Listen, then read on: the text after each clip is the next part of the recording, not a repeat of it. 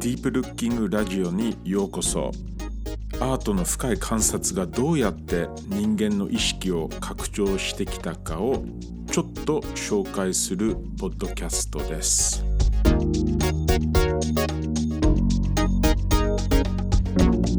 ディープルッキング想像力をよみがえらせる深い観察のガイド著者のロジャー・マクドナルドです。私は常にディープルッキングを促してくれる美学や理論、まあ、生き生き方って言ってもいいかもしれませんけどそういうものに関心があって、まあ、常にこう探してると思うんですね。でその中でやはりよく戻る、まあ、文明あるいはその美学のシステムがあるんですがこれがやっぱり古典インドの、まあ、美学なんですね。まあ非常に深く、えー、複雑でさらに高度な、まあ、美学伝統だと思います。私は全くそこまで専門ではないですがやはり、えー、古典インドのさまざまな芸術、えー、を聞く見る体験を通して、えーまあ、これは何が起きてんだろうと常に思うんですね。今日はこの古典インドの、ま、美学が非常にディープルッキングを促してくれる、え、最高の一つの、えま、システム、え、について少しお話ししたいと思うんですね。ま、その前に、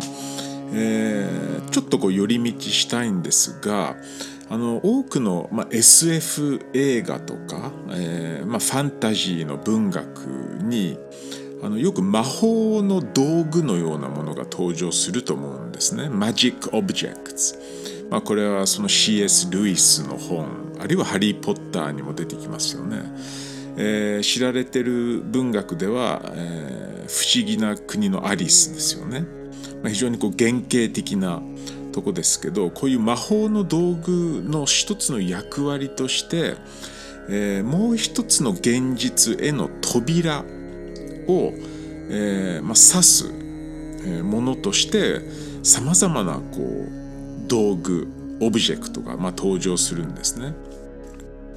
不思議な国のアリスでは、えー、このワイトラビット白いウサギが登場しますがこの白いウサギを、えーまあ、追っていくとまあ一つのポータルって英語で言いますけど一つの扉が開きそこの扉を入ったアリスにさまざ、まな不思議な体験が訪れると。例えば洞窟という、まあ、空間もこういう扉として考えることもできるのではないかと思いますね。あの私はよくその絵画 painting あるいはま作品何でもいいと思うんですが、えー、絵画を見る時、えー、私たちは同時に実は洞窟の中を見てるのではないかといつも思ったりします。えー、絵画を見てるんですが地球で描かれた最初の、え絵も同時にその瞬間見ることになってると思うんですね。そしてまあ今だあの、えー、やはりこの地球上で最も古く残っている、まあ、絵と呼ばれているものは、まあ、洞窟の奥深い壁で発見されてますよね。3万から4万年前、えー、私たちの祖先が残している表現ですよね。なので絵というものをこの現代の中で見る時に同時に洞窟の壁画洞窟で残された祖先の絵。も見る、え、ことになると思うんですね。あの絵画はこういうあの考え方をしていきますと可能性として一つのこうポータルとして存在する。つまり扉のようなものとして存在する。そしてその扉の中に入っていける。そこにあるいは落ちていく可能性。まさにそのアリスのように穴の中に落ちていく、まあ、そういう、えー、道具でも、えー、あるのではないかと思いますね。絵画。あるいは芸術作品というものはね。でこれは、まあ、例えば一つだけ例を出しますとピカソが描いていた、まあ、キュビズム時代の作品、えー、の中でスペインのホルタっていう町の、えー、キュビスト系の作品があるんですけど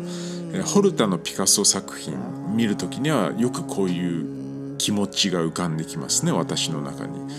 彼がそれをこうこのホルタっていう街を描いた、えー、風景そのアングル、えー、非常にそこにこう、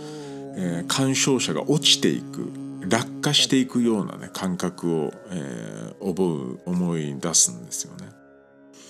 まあ、もちろん今、えー、芸術作品は一つのポータル扉であるっていう考え方は、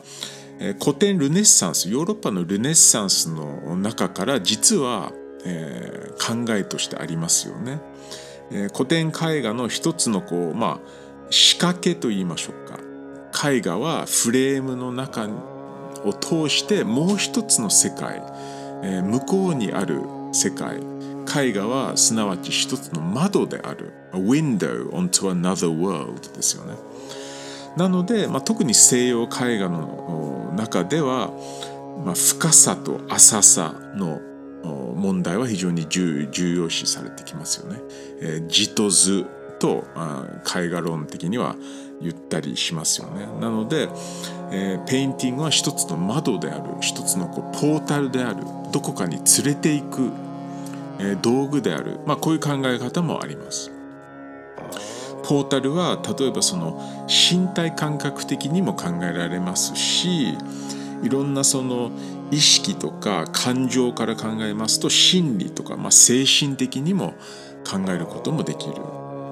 あるいはその私たちの想像力の視点から、まあ、ファンタジーだったり、えー、ちょっとこう夢を見るっていう感覚ですよね。えー、何かをこう宙吊り状態にするまあその創造的に、えー、扉のような要素が感じ取れるでこういう中でですねあのインドの古典美学を、えー、見ると、えー、非常に高度なシステム、えー、どういうシステムかと言いますと、まあ、現実の、まあ、高次元って言いましょうかねその別の次元への扉のシステムとして古典インドの、えー、美学というシステムが、えー、あるのではないかと思います。えー、特にこれは音楽の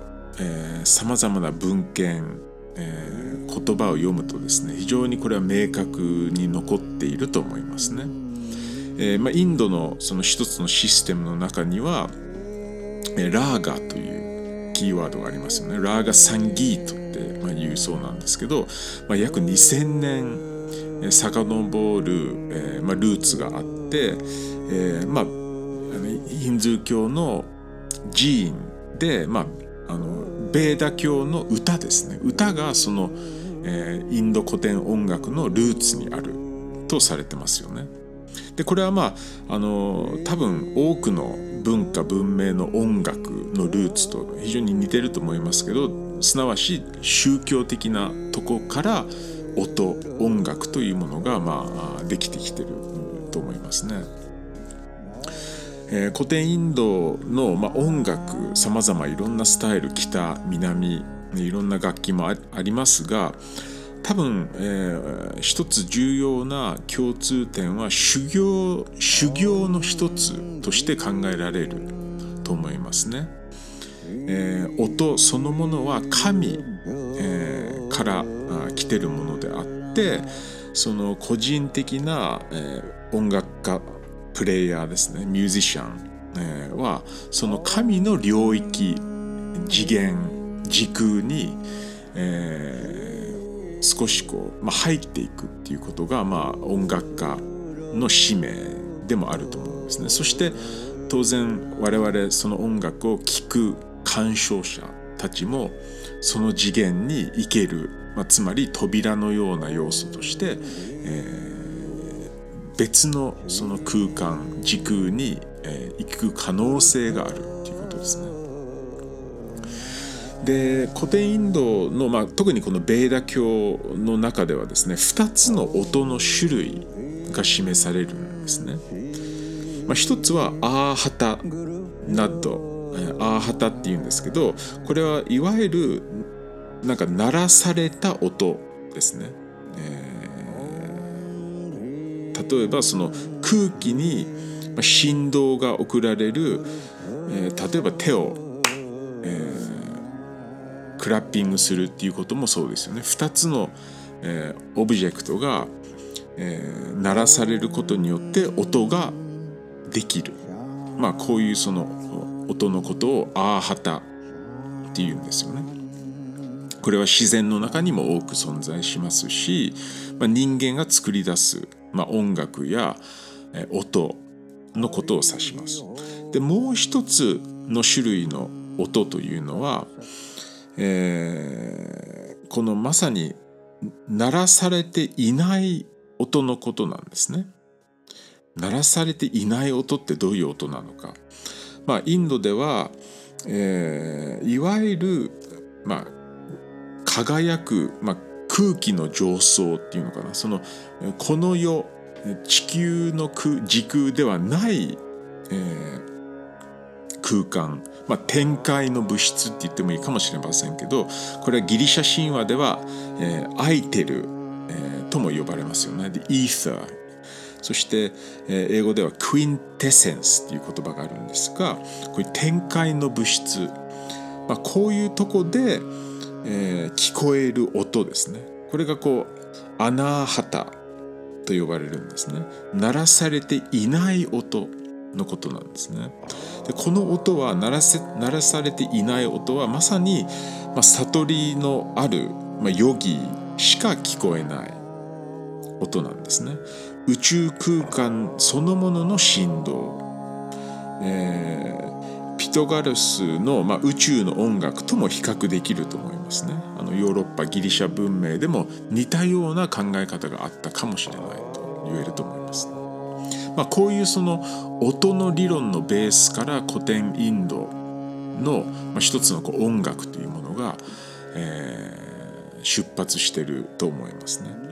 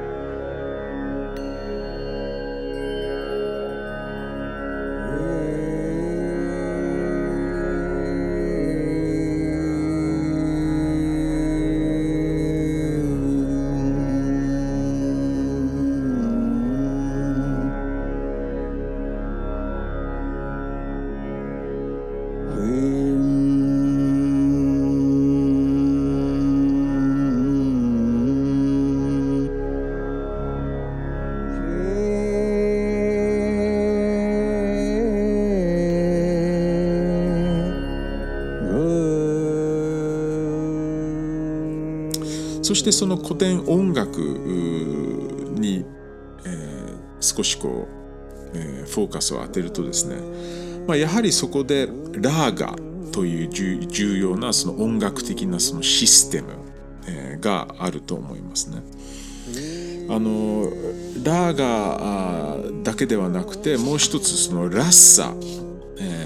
という、まあ、ナバラッサっていう考え方もあるんですけどこれはまさに非常に、えーまあ、ディープルッキング的にも興味深い考え方なんですね。えーまあ、ラッサっていう言葉の裏にはその色とか色彩、えー、まさに音楽を聴く人の心や意識を色づけるもの、えー、として、まあ、音楽がある。えー、color the mind of the listener その鑑賞者の意識あるいは心をカラーリングしていく。まあもっと分かりやすく言うと染めていくっていうことですね。あの音によって。その意識や感情が編成する染めていかれるっていうことですね。でこれはもちろん音楽楽譜そのミュージシャンのスタイルによって、えー、変わられますが、えー、プラスアルファこれ非常に重要ですが感情あるいは雰囲気がそこに乗っかってくるんですね。どういうその感情エモーションがその音に、えー、乗っていくか。でまあインドのや古典美学の中では音楽、えー、踊りドラマですねあるいは詩ポエトリー、まあ、こういうものには全部その、えー、ラッサっていう考え方が非常に重要であって、えー、ラッサっていうものには9つの主な感情があるとされてるんですね。9つの感情。ラッサの、まあ、意味にはですね、まあ、よくジュースとかエキスのようなものですね。エキスあるいは何か抽出されたものという、まあ、定義もされるんですけどこれがラッサとして、えー、感情、えー、雰囲気が抽出されるエキスにエキスエキスのようにこう非常に抽出される、まあ、こういうイメージでしょうか。そしてそのまあ、長い歴史の中で承認されてきた、まあ、順序みたいのがこのラッサえ9つの感情として残ってるんですね。まあ、簡単に、えー、紹介しますと、まあ、ロマンチックな気持ちあるいは官能的なエロスの感じは一つ。ヒューモアこれも一つですね、えー、哀れな気持ちが一つ。怒りアンガーこれも一つ。勇敢的な、えー、感情。そして恐れ、えー、不快な気持ち感情。驚きの感情。そして最後に平和あるいは穏やか。な感情この9つのらしさによって、えー、まあ、芸術が、えー、感情を、まあ、コミュニケートしていくっていうことですね。で音楽に関して言いますと、えー、一つ一つの、まあえー、音楽の作品ラーガはですねこの中からこの9つの中からまあほとんど大体その一つ主になる感情がまああると言われてますね。そしてそのプレイヤーによって、えー、一つの感情がメインでありながら別の感情もサブ感情って言いましょうかとしてそこに、えー、表現されていくということですね。そしてさらにえー、まあ作品そのものがこういうそのラッサ感情を、えー、まあ促していくんですが、えー、インド古典芸術にはですねそれだけではなく他の要素も非常に大事なんですね。でこれ非常に面白いと思うんですが、えー、やっぱり、えー、各ラーガその曲といいましょうかは特定されたその時間えー、あるいは季節、えー、と非常に深い関係もあるんですね。夜に弾くべき曲、えー、昼間弾くべき曲明け方あるいはその夕方あるいは深夜、えー、ですね。まあ例えばバイラーブっていうラーガはだいたい朝弾くべき曲で、まあ、朝にふさわしいような感情ムードを表すようなラーガなんですね。でその音楽の中でそのラーガを鑑賞するラーガを聴くということで何がまあ起きるのかあという話ですよね。まあ、これはその現代の脳科学の言葉で言いますと neuroplasticity っていう言葉があるんですね。まあ、神経可塑性と言いましょうか日本語で。やはり、えー、私たちの脳を、えー、まあ神経を activate してくれてるのではないかと思うんですね。えー、別の言い方で言いますと、まあ、インドの古典芸術はもしかして、えー、アートを通してエクスタシーの領域エクスタシーという最終的なその気持ち感情を起動してくれる activate してくれるアルゴリズムのようなものが、まあ、インド芸術の、えー、一つの定義としてできるのではないか。アルゴリズムなのでさっきのラーガ音楽のラーガのように繰り返し可能なフレーズがあったり、えーまあ、公式のようなルールのようなものがあってそのフレーズやルールをミュージシャンたち絵師たち詩人たちが、まあ、長い修行の中で学びその文法ボキャブラリーを持った人たちが、まあえー、演出する、えー、あるいは絵を描くことによって私たち鑑賞者が最終的に非常に高度で複雑な、えーまあ、影響を、まあ、感じ取れると。そして冒頭にその宗教的な芸術のルーツって言いましたけどやはりそこもすごく大事だと思うんですね。これもディープルッキングと非常にこう、えー、なんか振動する気はするんですが、まあ、インド古典、まあ、音楽であり絵であり、えー、舞台でありやはりその固まってきたあるいは閉じられた自己と言いましょうか、えー、を非常にこう拡張するような影響があると思いますね。えー、あるいはその固まった自己を、まあ、散っていくような感覚それがこうもっと水平的になっていく非自己という領域に広がっていく、えー、そういうその効果影響が実際に、えー、非常に強い気は私はしますね。でこのような効果ってあの例えばフランスの、えー、思想家のドゥルーズ・グアターリーっていう2人組がいるんですけどこの人たちも、えー、哲学の中で、えーまあ、似たような一つのこうキーワードママルティプリシティっていうね言葉をよく使うんですけど、まあ、複数性複数のっていう意味があるんですけど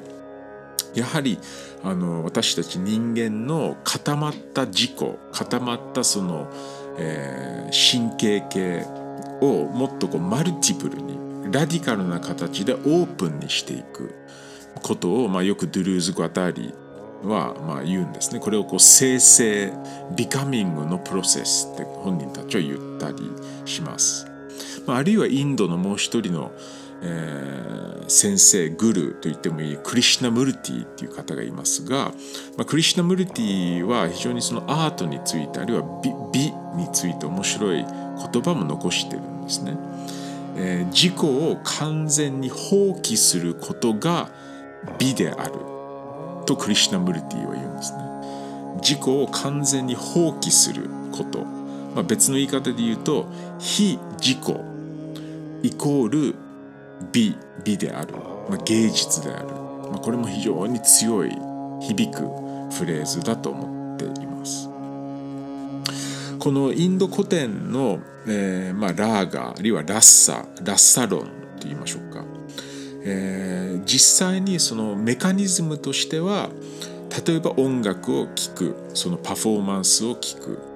えー、私鑑賞者の中に眠っている感情がえー、読み覚まされるんですね。まあ、こういうその一つのモデルが、まあ、インドの古典芸術あるいは美学の中にあると思いますね。これは、えー、アビナマ・グプタっていう、まあ、哲学思想家が、まあえー、10世紀インドで、まあ、非常にこう高度な美学論を展開しますが、まあ、そのようなベーシックモデルを提供するんですねいわゆるディープルッキングのもしかしたらベーシックモデルに近いかもしれませんね、え、芸術が刺激になるんですね。つまり刺激が必要なので音楽絵、え、踊り、まあ、芸術作品が刺激になり眠っている、まあ、本能インスティンクトあるいはその眠っているさまざまな、えー、無意識の領域、えー、感情が、まあ、起こされるリアクションするというこういう、えー、メカニズムのモデルを、えー、アビナバ・グプタっていう方はまあ提案するんですね。これ非常に強烈な、えー、美術の理論でもありあるいは美術の社会的な役割を考える上での強烈な非常にパワフルな、えー、美学のモデルではないでしょうかね。えー、アートは複雑な道具として、え、多分インドでは考えられてきた。え、道具なので、え、私たち鑑賞者も活動的に見る。アクティブに、え、それをこう鑑賞する。あるいは見るということが求められるんですよね。すなわちある程度のリテラシー。鑑賞のスキルも、えー、必要になってくる。その方法として。その眠ってるものをアクティベートするための、えーまあ、鑑賞リテラシーのようなものもインドでは非常に大事にされてきた。まあ、このような、えー、美学論、えー、モデルを、まあ、一つそのきっかけとしてディープルッキングという、まあ、あの私が提唱しているものも、まあ、考えていければなと思ったりします。